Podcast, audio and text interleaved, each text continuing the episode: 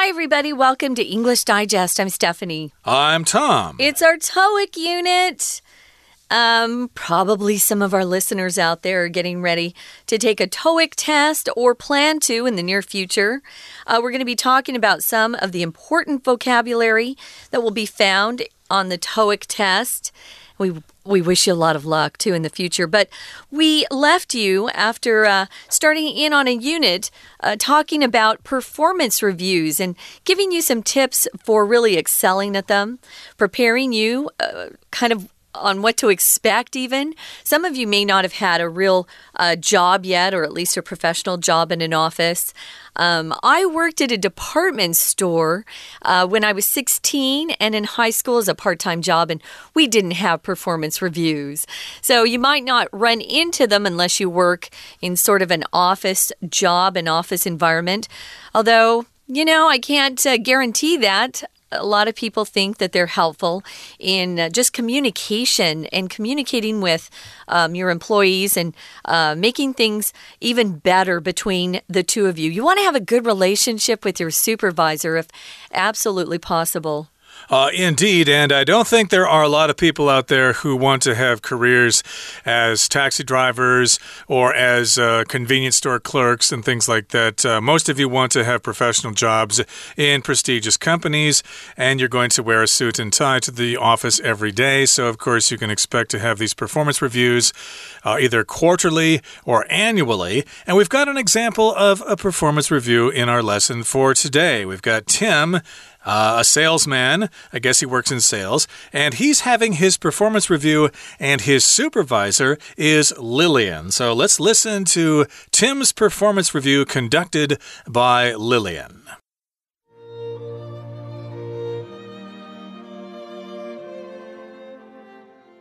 Hi, Tim. Thanks for taking the time to talk with me today. Are you ready for your performance review? Sure. I jotted down some notes beforehand. Is it okay if I refer to them during our discussion? Certainly. I'm glad you came prepared. In fact, that is one of your primary strengths. You are diligent and organized. And I think that's a key to success in our business. Thanks for the compliment. I'm also impressed by your leadership skills. Several of your colleagues look to you for direction. I'm glad to hear that. I try to provide support and guidance whenever I can. Now, taking a look at weaknesses, I think there is room to improve your written communication skills. Would you mind going into more detail about this? Sure. I reviewed several sales emails. Although your emails were very cordial, I felt that you could have been more persuasive in them. In turn, this could generate more sales. I see your point. I will make improving my emails one of my top goals for this quarter. All in all, I think you are doing a terrific job, though. You're definitely an asset to our company. Now, before I conclude this review, do you have any feedback for me? Not really. I'd just like to say that I'm really happy working under you and that we have a good atmosphere in our department.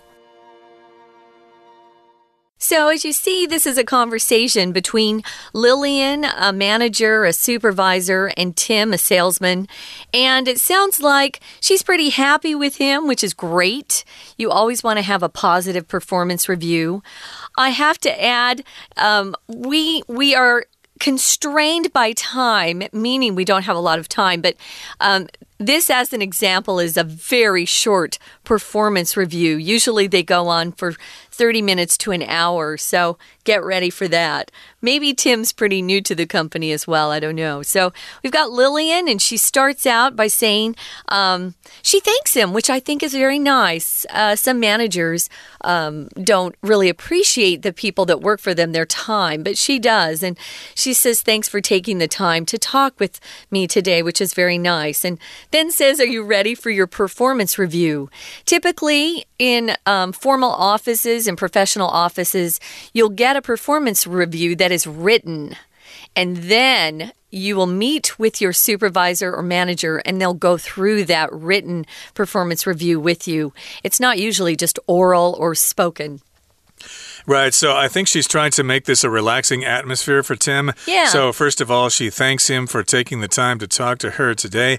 And then she asks him if he's ready for the performance review. Are you ready? Are you ready and set to go? And Tim says, sure. And then he goes on to say, I jotted down some notes beforehand. So, yes, uh, this indicates that he has made some preparations for the performance review. He thought about it. Gee, what, what am I going to be asked in the performance review? What is my supervisor going to say? So, he uh, wrote down some notes uh, that were related to what he thought the performance review would be about. He wrote down some points that he thought he would use during the performance review. So, he jotted them down. Remember, we talked about the word Yeah. jot to jot down. And uh, then he has a question Is it okay if I refer to them during our discussion? It might be considered rude if he looks at his notes while he's talking to his supervisor. So, first of all, he asks if it's okay to use his notes. Of course, she agrees with that. Who wouldn't?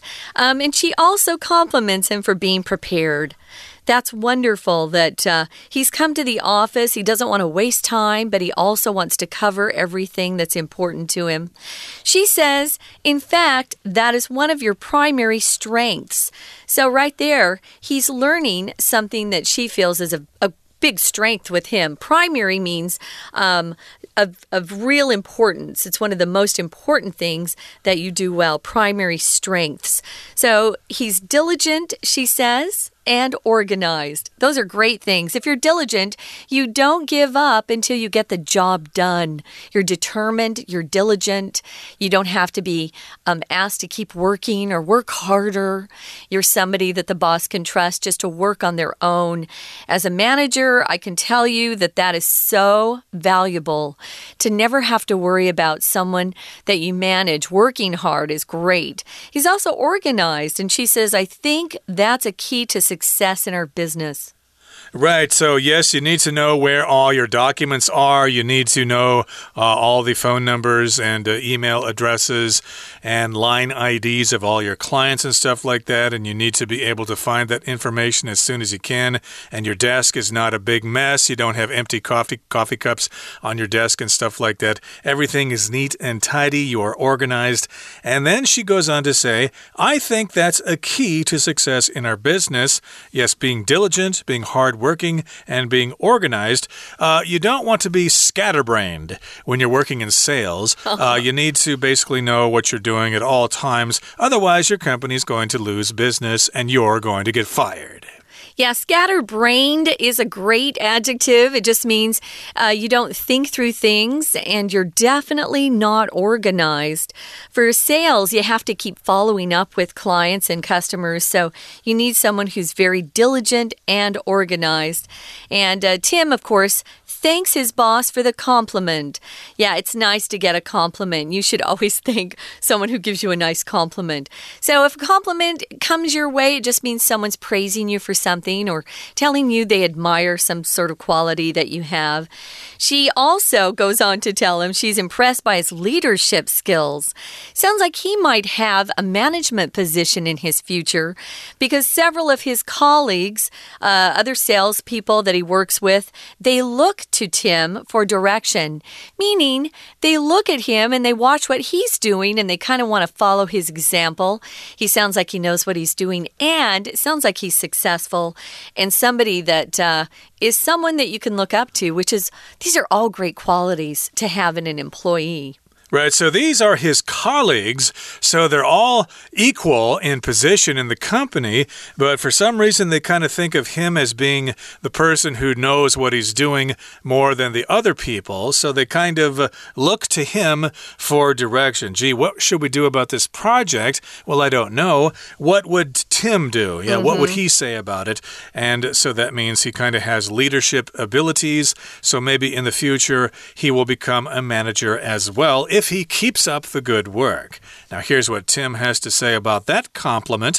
I'm glad to hear that. So, of course, when somebody gives you a compliment or when they compliment you, you should thank them for that compliment.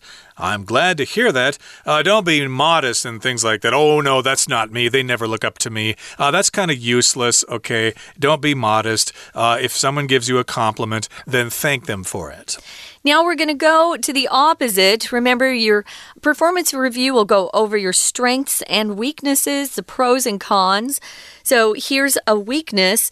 Lillian says, I think there is room to improve your written communication skills. Now, obviously, if someone says written, it means they're talking about something that you write down emails, letters, those sorts of things. Maybe you're writing up projects. But uh, communication is when you use your voice, writing, even expressions on your face to convey or to uh, give somebody some sort of information, to share your thoughts, perhaps. At, times, we have to communicate um, quietly. Uh, sometimes you don't have the ability to actually use your voice. So you'll uh, maybe make some motions or some gestures towards someone in a way to communicate. Here we're talking, of course, about his emails. Um, she's Tim asks, Would you mind going into more detail about this? Yeah, if you get a criticism, um, make sure you know exactly what they mean. Don't just assume you understand what they're saying. Ask for details. Right. And remember, she's being very tactful here. She's not coming out and saying, Tim, your writing skills are just terrible. They're awful. Gee, where did you learn to write like that? Did you graduate from the third grade? Uh, no, she wouldn't say stuff like that. That's going to extreme. Uh, she's being very tactful here, very sensitive. Yes, there is room to improve your written communication skills. She doesn't just come out and say, Yeah, your writing is terrible. Uh, you really need to take a grammar course and stuff like that. That's a bit too strong wrong. So she's being very nice here. And uh, this is kind of uh, interesting because I have run across, run across people who have got great spoken skills. They can uh, speak really well, but then when you read the stuff that they've written, it's like, gee, is this the same person? Uh, they don't even know how to uh, write a topic sentence and then develop their ideas in the following paragraphs. Uh, so, of course, this probably is a common problem here. But again, he wants more details about why his written communication skills need need more work. Right. And just because you don't have good written communication skills doesn't mean you're dumb. Everyone has different talents and strengths. So if it's suggested that you take a course or work on something, don't feel bad. Just get to work on it. So she said, I reviewed several sales emails and it says, although your emails were very cordial or polite, very friendly, cordial is really closely related to polite, I felt that you could have been more persuasive in them. Um, because, of course, he's in sales. So, in turn, or if you are more persuasive in them, if that's something you could be, then this could generate more sales or produce more sales. If you're persuasive, you're able to talk someone into doing something that you want. Uh, so, yeah, you definitely need to have uh, skills of persuasion if you go into sales.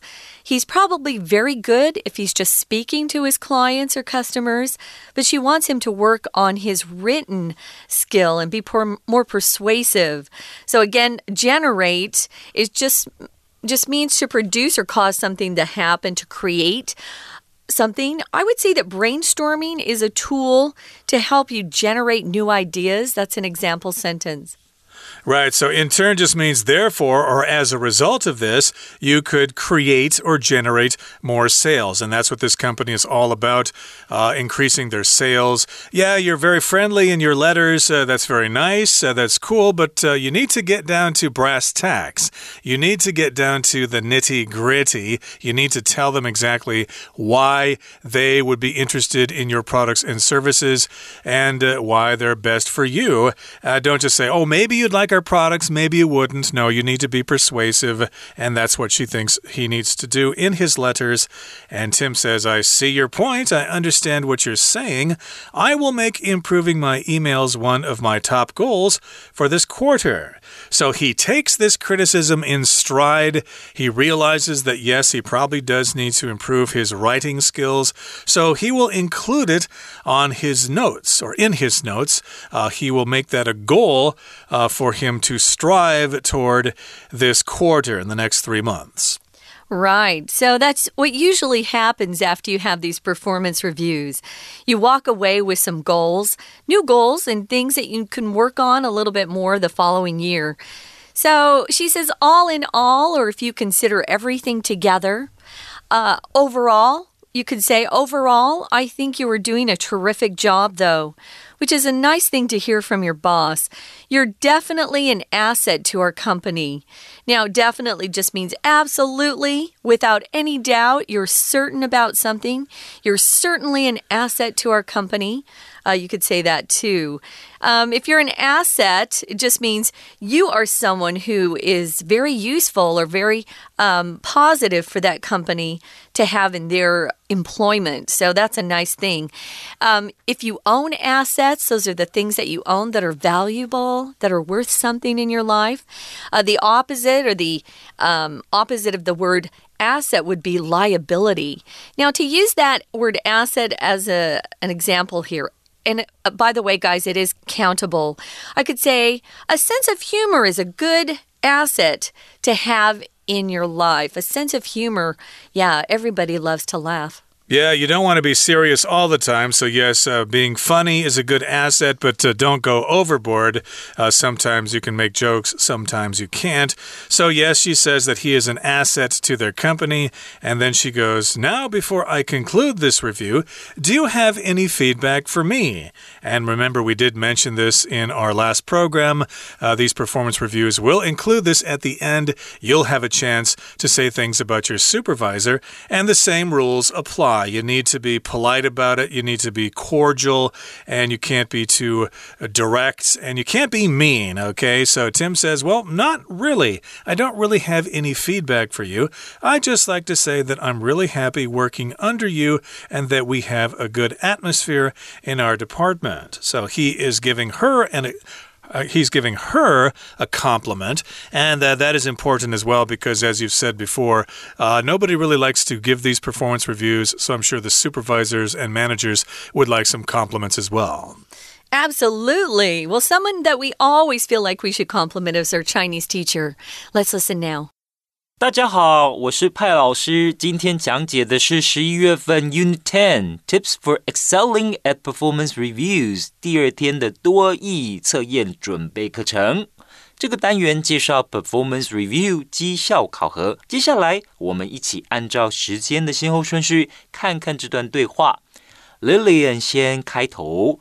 那一般而言，我们都会谢谢大家，谢谢别人拨空来做什么？怎么讲呢 ？Thanks for taking the time to do blah blah blah blah。好，要感谢别人拨空做什么事，我们就可以这样讲：Thanks for taking the time to talk with me。谢谢你拨空跟我说话，跟我对话。好，接着 Tim 怎么回答？Sure。I jotted down some notes beforehand。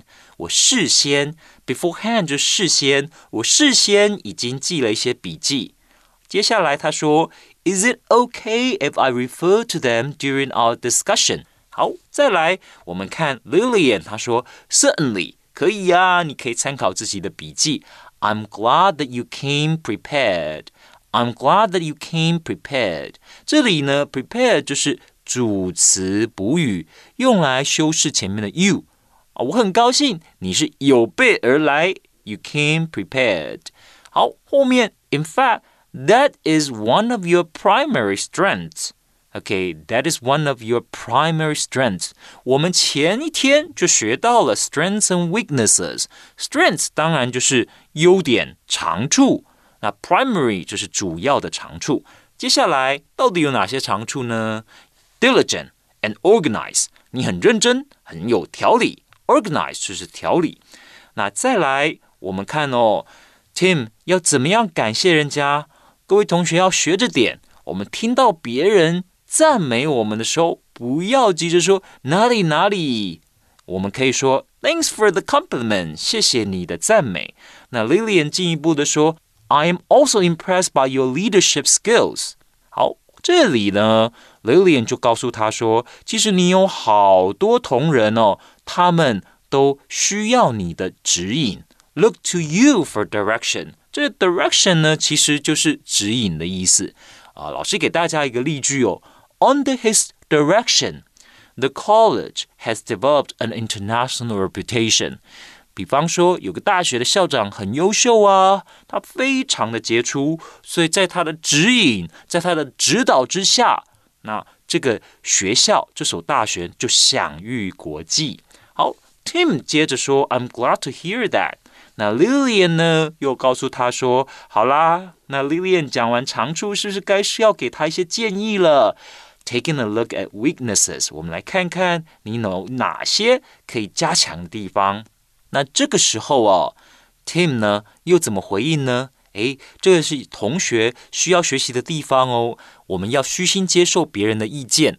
那如果我们想要别人更清楚的告诉我们，所以我们可以呢得到一些。”比较具体的建议的话，我们可以这样子说：Would you mind going into more detail about this? Would you mind going into more detail about this? Going to detail, going to detail，其实就是要人家多说一些细节。其实还有一个讲法也很常用，请同学记下来。老师要说喽：Elaborate, elaborate。 E L A B O R A T E，elaborate。不过要记住，这是不及物动词的用法。Elaborate on something. Can you elaborate on what you just said? Can you elaborate on what you just said? 你可不可以呢，把刚刚说的再说的更多一点，更有细节？我需要更多的细节。好，Lillian 回答：Sure。 好，那接着呢，他就说了一些细节啦。Although your emails were very cordial，虽然你的 email 写的很真诚，I felt that you could have been more persuasive in them。同学有没有注意到这里用 you could have been，you could have been。好。Could 后面加 have 再加 pp，表示你以前可以这么做，而没有这么做。你其实以前写 email 的时候可以更有说服力的。那我们就用 you could have 加 pp，这个是一个很实用的句型哦。同学要是想要跟自己的朋友说，哎，你这个鞋子怎么这么好看？应该很贵吧？那你的同学却告诉你说。嗯，虽然好看，可是其实也不贵，因为我是在周年庆的时候买的。一般人的反应都会是：有这种好看，怎么不早点告诉我 ？You could have told me earlier. You could have told me. 好，你可以告诉我的，你告诉我，我就跟你一起去买了。好，再来最后面，Lilian 哦，在快要结束的时候，给他一个非常。正面的肯定，You're definitely an asset to our company。你是我们公司的宝啊！You're an asset to our company。 ASUS 是资产的意思，那这里当然就是你是我们公司的宝。那我们要怎么样回应他呢？Tim 作为他的部属，当然也要说我很乐意在你的部门下工作。I'm really happy working under you。以上就是我们。多义测验第二天的中文讲解，谢谢大家。We're going to take a quick break. Stay tuned. We'll be right back.